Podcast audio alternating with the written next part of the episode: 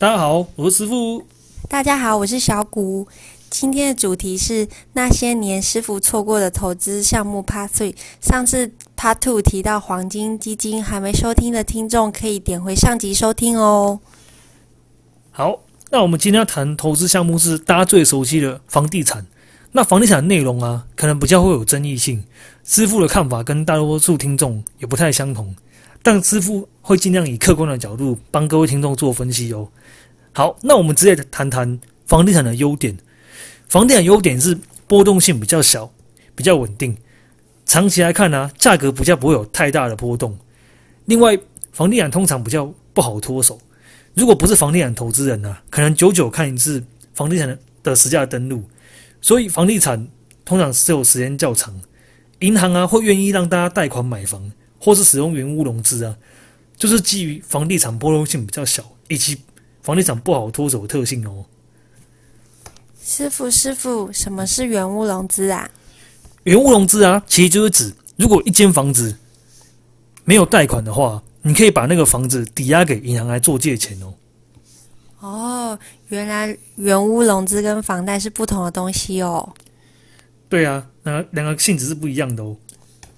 好，那第二点是房地产以及租金都是可以可以看得看得见的。房地产呢可以用来自住，让我们有一种踏实感，或是可以租给别人，房客时间到了就会缴交租金哦，是一种被动收入的概念。好，那第三个优点就是社会风气。以及拥有房地产是地位的象征哦。台湾目前的社会风气啊，导向要拥有房地产，长辈就会跟你说：“那你很棒棒哟。”或是女方家长说：“男方有房才能结婚呐。”另外，我我有听到一种很悲哀的说法，就是鼓吹年轻人一定要买房，投资其他东西就会赔钱。这种话一听就知道在鬼扯。好，那再来讲讲房地产的缺点哦。好，房地产缺点第一个。流动性比较低，短时间内啊，房地产比较难脱手。如果急需用钱的话，不可能立刻就把房产给卖掉。顺带一提啊，这也是为什么银行愿意让你用房地产贷款的原因，因为流动性比较低啊，比较难脱手，也自然比较难跑难跑路好，另外如果缴交房贷的二十年内出现变数的话，因为流动性较低，就会变得比较难解决。多数情况下就要承承担这些变数。继续缴贷款哦。好，那第二个缺点是，其实租金的报酬率是很低的。举个例子哦，支付价大概价值九百万左右，一个月租金大概是一万五，那一年租金就是十八万嘛。换算报酬率的话，大概只有两趴左右，非常低的报酬率啊。那师傅的朋友其实有在做房地产投资，是搞旧公寓隔间出租，报酬率大概就就可以提升到六趴左右。那师傅认为。如果自己的投资项目啊，都其呃对不起，如果自己投资其他项目都赔钱的话，倒是可以去搞旧旧公寓隔间出租哦。好，那第三个缺点是，买进房地产的话，其实会导致导致你的资产过于集中，且短期内无法改变哦。设想啊，如果买一间房子要一千万，我们缴头期款两百万之后，那剩下的八百八八百万就必须要贷款嘛，分二十年或三十年缴交啊。这代表着我们扣除了开销之后啊，剩下的钱都要放在房地产，这样不只会造成未来如果有任何投资的机会啊，都不属于自己，像是十年一见的难遇的股市崩盘，这个时候啊是应该要大量买进股票的时候嘛，但资金过度集中在房地产的人呢，就只能把存到的钱全部拿去缴房贷，没有多余钱可以投资啊，哇，光想到这就很痛苦，很难受。好，那第四个点缺点是，未来潜在报酬率其实很低。我认为任何一个投资标的啊，它的短期走势其实很难预测的。但如果是长期的话，就有一些迹象可以做判断哦。如果我们现在谈房地产的走势，我举个简单的例子就好。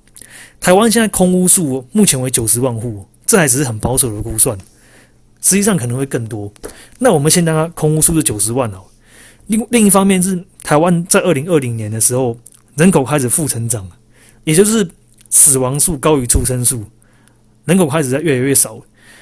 那现在放眼望去，政府继续跟建商继续一直炒房啊，一直都跟，在供过于求的情况下，我认为现在买进房地产的胜率真的不高。还有一个潜在的问题是，其实现在利率很低哦。如果未来利率调升的话，在现在在硬撑的投机客啊，可能都会撑不下去，房地产就很可能会被抛售哦。师傅，什么是房地产投机客啊？好，那我先假设自己我是房地产投机客啊。那我师傅现在自己拥有三间房，这三间房都是贷款或是开房屋二胎买进的，但是大多数情况下不一定可以顺利出租啊。所以，我其实我的收入不是那么稳定。那问题来了，如果我收入不稳定情况下，我要怎么缴交这些房子的贷款呢？其实这其实像我这种投机客啊，大部分都有办法只先缴利息而不用缴本金。那我这样做是为了什么呢？就是在等会有人用更高的价钱跟我买房子，这是找找盘那的概念啊。好，那第五个缺点就是房地产现在真的太贵了，在台湾呢，房地产真的贵到不合理。这时候就有人跳出来跟我说，太贵的话还是可以买啊，因为你是自住没有差嘛。我认为这句话是建立在房价永远不会跌的基础上面，你才能够这样跟我说。再仔细去分析啊，其实就会觉得自住没差这句话其实非常的荒谬。那我访问提出论点论点的这个人，你愿意花更多的钱去买任何你想要的东西吗？这答案显而易见了。其实也不能怪他们，只是他们的双眼可能被蒙蔽了，被政府以及建商的话术给套路，或是只要是新手上都有一种倾向。就是认为一个投资项目如果很好的话，那它的价格就会一直向上，没有下坠的可能。那以前或许是这样，但现在环境真的有点不太一样了。这些人应该要多听点不同的意见再思考，而不是死守的一些旧观念。好，那讲完这些缺点之后啊，我要跟大家补充一点哦，听众对于政府打房这件事不要太多的期待啊。现在能够立法的人呢，其实我觉得他们。都有好几间，甚至好几十间房子。他们如果立法打房，等于拿石头砸自己的脚。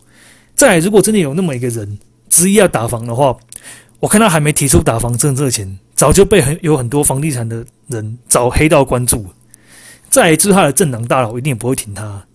再以他不听话为理由，让他政治之路变得不顺遂。所以，基于以上的理由，我觉得政府现在并不是没有听到人民的声音了，而是执行这。执行上真的会很困难。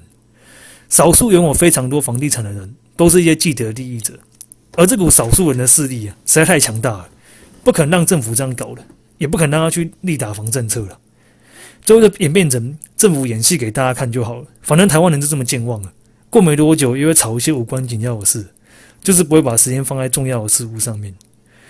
然后再回头来看呢，政府哪一次不是开空头支票再跳票啊？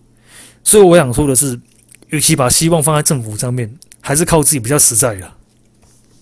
师傅，师傅，能谈谈你现实投资的情况吗？哦，刚出社会的时候啊，我问过我自己，如果要让自己的资产翻倍，我对什么投资项目比较有信心呢？我很确信是股票，不是房地产。从此就开始我股票之旅啦。哦，好像没什么爆点耶。没办法，哥的生活就是这么。朴实无华且枯燥。那我们这集节目就先到这里喽，下集来谈股票。终于到了师傅最想讲的主题了，请各位敬请期待哦！谢谢大家的收听，我们下集见喽，拜拜，拜拜。